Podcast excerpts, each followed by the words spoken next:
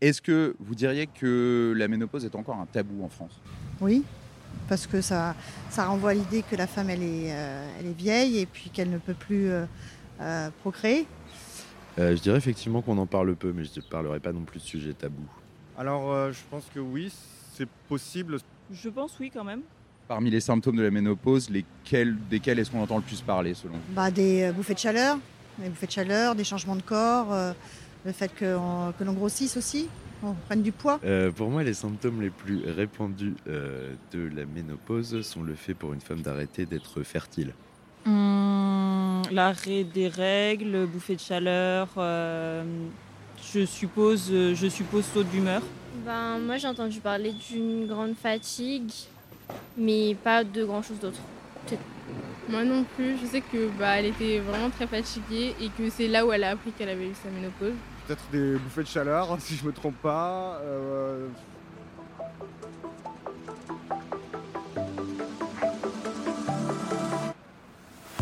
Une femme, en fait, elle est faite au départ pour procréer. Donc, à la ménopause, c'est terminé. Donc, hop, comme un yaourt, il est périmé, on dégage, on la fout à la poubelle. La ménopause est toujours tabou. Moi, je suis effarée. Ce qui est important, c'est d'informer, dédramatiser. La ménopause concerne 14 millions de femmes en France. Une situation que vivent peut-être vos mères, vos sœurs, vos amis, ou même vous qui nous écoutez. En tout cas, une chose est sûre. Toutes les femmes, tôt ou tard, traversent cette période. C'est un changement physique et psychologique majeur, mais paradoxalement, la ménopause et ses symptômes ne reçoivent pas l'attention qu'ils méritent. La raison de ce silence est aussi simple que regrettable. La ménopause reste tabou. Les femmes et les hommes n'en parlent pas. Et pire, certains professionnels de santé non plus. Un constat amer et une période de la vie des femmes sur laquelle on se penche dans cet épisode. Quels sont les symptômes de la ménopause? Comment mieux la vivre au quotidien? Existe-t-il des solutions pour sortir du tabou?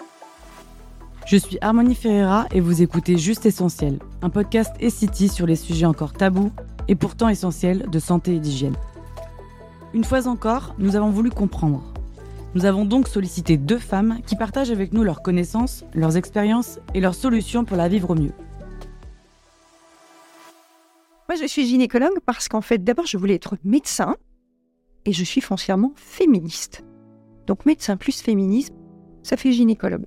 Le docteur Brigitte Letombe est gynécologue médicale et engagée dans le collectif All for Menopause. Afin d'accompagner au mieux les femmes, elle milite à titre personnel et professionnel pour lever le voile autour de la ménopause et ses symptômes. Je suis influenceuse silver et devenue mannequin grâce à l'influence, mais euh, je suis surtout cette femme engagée qui essaye de changer les choses. L'anglicisme de mannequin silver renvoie au modèle de plus de 50 ans. Caroline Idaours en a 63. Elle a traversé la ménopause et elle aussi s'engage quotidiennement pour faire toute la lumière autour de cette période. Avant d'aller plus loin, le docteur Brigitte Letombe nous rappelle la définition scientifique de la ménopause.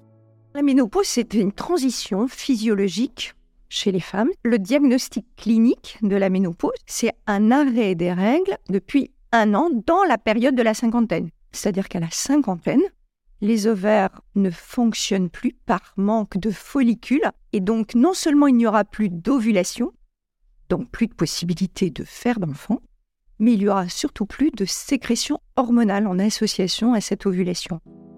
Ce changement ne survient pas du jour au lendemain. Quelques mois ou même quelques années avant la ménopause, une femme entre dans une période de transition qu'on appelle la périménopause. Petit à petit, le nombre de follicules diminue. Ce sont des petits sacs situés dans les ovaires dans lesquels se développent les ovocytes, la cellule reproductrice féminine. Le cycle menstruel devient irrégulier et se raccourcit. Un changement souvent accompagné d'un déséquilibre hormonal et de règles plus abondantes. Souvent, on a l'âge de la ménopause de sa mère, de sa grand-mère ou de sa sœur. L'âge classique de la ménopause, c'est 51 ans en gros. Alors, certaines femmes seront ménopausées à 49 et d'autres seront ménopausées à 55 ou 56. Dans certains cas particuliers, la ménopause peut intervenir de manière précoce, parfois vers 30 ou même 20 ans. Ça n'a pas été le cas pour Caroline Idaours. Ça va faire quand même 13 ans puisque j'ai été ménopausée aux alentours de 50 ans. Euh, alors, je ne savais pas ce que c'était la ménopause. La ménopause est une expérience universelle et pourtant chaque femme la vit différemment. L'âge auquel elle survient, ses symptômes, leur intensité et même leur durée diffèrent d'une femme à l'autre. Je dirais le, le symptôme le plus lourd pour moi, c'est vraiment ces bouffées de chaleur parce que elles arrivaient n'importe quand, n'importe où, et en fait, euh, ça m'emportait comme ça pendant quelques secondes, mais ces quelques secondes m'enlevaient totalement mon énergie. Je sentais que ça montait, que ça montait au visage. Euh, donc, bouffée de chaleur, c'est qu'on a très chaud. Et je me souviens, ma fille me disait, ah ben là, t'as une bouffée câlin, maman. Bah oui, je devenais toute rouge. Et, et, et après, j'étais complètement euh, sans énergie. Il y a à peu près trois femmes sur quatre qui vont souffrir de bouffées de chaleur. Parce qu'il faut savoir qu'il y a une femme sur quatre qui n'aura pas de symptômes du tout. Comme le rappelle le docteur Brigitte Letombe, les bouffées de chaleur sont de loin le symptôme le plus répandu. Mais il en existe d'autres, bien moins connus faute d'informations. Anxiété, dépression, problèmes d'incontinence, brouillard cérébral, qui se manifestent par des troubles de la mémoire ou de la concentration, troubles du sommeil, douleurs articulaires, difficultés sexuelles. Et la liste ne s'arrête pas là puisque l'on parle d'une soixantaine de symptômes pouvant être associés à la ménopause. Mais sans pouvoir faire le lien entre la survenue de ces symptômes et la ménopause, les femmes souffrent sans connaître l'origine de cette souffrance. Le problème de cette symptomatologie, c'est que la seule chose qui est connue par les femmes, ce sont les bouffées de chaleur. Et que certaines femmes euh, ont des troubles de l'humeur, une dépression, euh, cette impression qu'intellectuellement, elles n'ont plus les mêmes capacités, et elles ne le rattachent pas à la ménopause, et d'ailleurs les professionnels de santé non plus. Dans les années 60, on a commencé à traiter certains symptômes avec des œstrogènes, l'hormone sexuelle femelle. Ce traitement hormonal a longtemps été plébiscité. Il réduisait les risques de maladies cardiovasculaires et les fractures dues à l'ostéoporose, une maladie des os caractérisée par une fragilité osseuse. Mais au début des années 2000, une étude de la Women's Health Initiative a tout changé. Quand a été publiée en 2002 la WHI, cette étude américaine qui a fait beaucoup de mal au traitement hormonal de la ménopose, en France, nous traitions 30% des femmes. Donc les femmes consultaient et les médecins prescrivaient. Puis est arrivée cette étude américaine. Cette étude a fait l'objet de nombreuses controverses, notamment du fait de l'échantillon sélectionné. On a fait rentrer des femmes qui étaient ménopausées sans symptômes. Et donc des femmes âgées. La plupart des femmes avaient 10 ans de ménopause installée. La moyenne d'âge était de 63 ans. Et ces femmes, on leur a donné un traitement à l'américaine, c'est-à-dire des œstrogènes équins par voie orale. Pourquoi? Parce qu'on sait que les œstrogènes sont bons pour les artères, sont bons pour le métabolisme, divisent par deux le risque de diabète, diminuent le cholestérol, diminuent l'hypertension, donc c'est préventif sur le plan cardiovasculaire. Et la mortalité féminine, ce n'est pas le cancer du sein, c'est bien cardiovasculaire. Alors qu'on voulait diminuer les infarctus, les AVC, on a augmenté infarctus, AVC, les accidents artériels, et on a augmenté les phlébites et les embolies pulmonaires. Donc on a tout arrêté au bout de 5 ans et demi. Et donc, à partir de là, vraiment, on a euh, complètement euh, oublié le traitement hormonal. Parce que c'était dangereux, alors que c'était plutôt utilisé en prévention. Toujours est-il que depuis, beaucoup de femmes et de professionnels de santé associent ces traitements à l'apparition de troubles cardiovasculaires et de cancers. Pourtant, cette étude a mis en évidence le fait qu'il existe une fenêtre d'intervention. Quand ces traitements sont prescrits dans les 10 ans suivant la survenue de la ménopause, ils ne présentent pas ces risques d'accidents cardiovasculaires chez les femmes en bonne santé vasculaire. Bien sûr, il existe encore certaines contre-indications. Des kystes qui sont sortis sur les ovaires, donc c'est pas recommandé de suivre un traitement hormonal quand on a des kystes. Donc il fallait que je trouve en fait euh, quelque chose de naturel. Donc moi j'ai pris des euh, des, compléments alimentaires qui a fait disparaître mes bouffées de chaleur pratiquement euh, au bout de trois mois. Hein. donc je continuais avec ça parce que j'avais j'avais pas cette, cette possibilité de prendre un traitement hormonal. Est-ce que je l'aurais pris? Non, j'avais pas envie. Pourquoi? Mais Parce que on a été mal informé il y a quelques années, après certaines études, je crois qui venaient des États-Unis. L'exemple de Caroline Idaours est particulièrement parlant. L'étude WHI est parue en 2002 et plus de 20 ans plus tard, la psychose persiste. Le docteur Brigitte Letombe en fait également l'expérience régulièrement. Les femmes, quand elles consultent euh, en gynécologie et qu'elles demandent un traitement hormonal, la première des choses qui leur fait peur, c'est le cancer du sein. Elles me disent Ah là, je veux pas de vos hormones parce que je veux pas de cancer du sein. Alors là, je dis Madame, vous savez, le risque de cancer du sein, c'est une femme sur huit. Ça pourra être vous, ça pourra être moi, que vous preniez un traitement ou pas. On traitait 30% des femmes avant 2002. Aujourd'hui, on en traite 6% si vraiment le traitement hormonal était responsable de l'explosion des cancers euh, du sein, nous aurions dû voir depuis 20 ans une diminution du nombre de cancers du sein. Par défiance ou manque de confiance envers ce type de traitement, de plus en plus de femmes se tournent vers les traitements alternatifs comme la poudre de maca ou la sauge officinale. Caroline Idaours, elle, privilégie certains compléments alimentaires et pour le cas particulier des bouffées de chaleur, elle a également un conseil. Il y a une chose, quand il y a des bouffées de chaleur, essayez de respirer. On respire pas profondément, vous savez, on est une espèce d'apnée en fait, euh, même quand on parle, etc. Donc pendant ces bouffées de chaleur, juste inspirez, expirez doucement, fermez les yeux, arrêtez-vous pendant quelques secondes et dites-vous que ça va passer. Essayez de bien s'alimenter, comme on dit, légumes, féculents, euh, légumineuses, euh, les, des oléagineux, des, des fruits, et puis, et puis continuez surtout, continuez à faire un peu de sport. Bien sûr, l'hygiène de vie sur laquelle il faut travailler constamment. Voilà pour les manifestations physiques. Mais avec la ménopause vient un changement dans la manière dont une femme est perçue par la société. Un changement souvent difficile à vivre, d'autant qu'il va de pair avec l'agisme, la discrimination fondée sur l'âge. Une femme, en fait, elle est faite au départ pour procréer.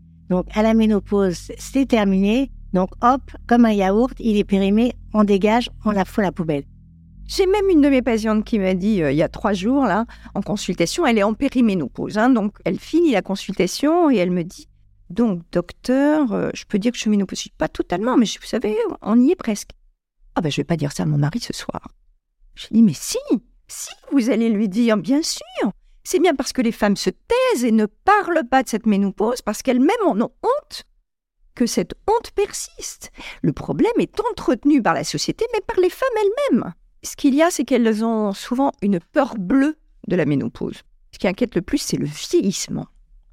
Parce qu'aujourd'hui, ménopause, malheureusement, signifie vieillissement. Alors que les femmes de la cinquantaine aujourd'hui, elles sont au top. Elles sont nullement vieilles. Là où le tabou persiste, nos deux intervenantes préfèrent voir du positif. Un message qu'elles véhiculent au quotidien et qu'elles résument en un mot sans s'être concertées pour autant. Je pense que c'est dommage qu'on ne vive pas la ménopause comme une libération. Moi, ça a été pour moi une libération, cette ménopause, vraiment une libération. Et euh, je, le dis souvent aux femmes, euh, essayez de le voir de façon différente. C'est une étape de la vie. C'est une étape de la vie, c'est votre étape de la vie. Ça veut dire que vous êtes encore aussi en vie. J'insiste toujours là-dessus. Et cette libération, ben voilà, on n'a plus les règles. Donc on n'a plus le, le, syndrome prémenstruel parfois qui est très fort. Et puis, il y a une espèce de...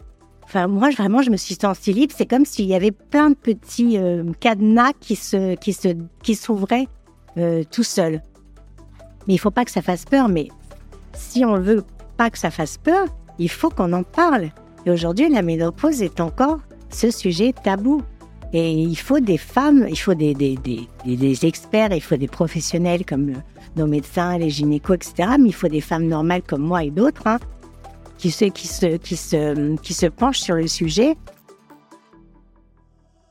Des égéries. Voilà une solution pour briser le tabou et relayer des messages positifs pour mieux accepter cette situation et ses symptômes, mais aussi mieux s'accepter soi-même. Même si en France, cela semble plus facile à dire qu'à faire. Je cherche.